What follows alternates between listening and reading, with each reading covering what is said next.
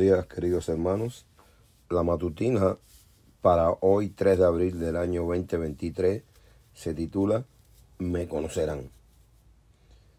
Y en Jeremías 31-34 dice así: Ya no tendrá nadie que enseñar a su prójimo, ni dirá nadie a su hermano, conoce al Señor, porque todos, desde el más pequeño hasta el más grande, me conocerán, afirma el Señor.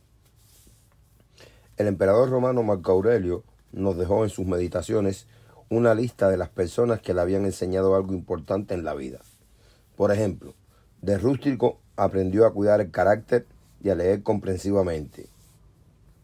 De sexto, atender a los amigos con solicitud. De Apolonio, la libertad de criterio y la decisión firme. De Alejandro, el gramático, aprendió a dejar de lado la crítica contra los demás de severo el amor a la familia, a la verdad y la justicia.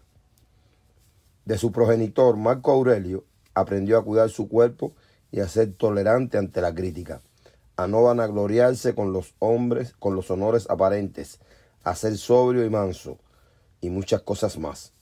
Y es lógico que su padre haya sido su mayor maestro, puesto que en aquellos tiempos la figura del padre desempeñaba un papel crucial dentro del círculo familiar. Era el responsable de instruir a los integrantes de la familia y precisamente eso quiere hacer Dios con nosotros. En Juan 6:45 leemos las palabras de Jesús. Escrito está en los profetas, y todos serán enseñados por Dios. Así que todo aquel que oye al Padre y aprende de Él, viene a mí. ¿Estamos siendo enseñados por Dios? Una de las frases más populares del Señor es esta. Aprendan de mí. Mateo 11:29. Dejar que nuestra experiencia religiosa se fundamente en otros maestros, no importa cuán capaces sean, constituye un atentado contra nuestro crecimiento espiritual, porque es únicamente la enseñanza que obtenemos de nuestro Padre Celestial la que nos capacita para disfrutar de una vida cristiana investida con el conocimiento divino y toda la fuerza espiritual y moral que de ello deriva. Dios anhela que la promesa registrada en el libro del profeta Jeremías se convierta en una maravillosa realidad.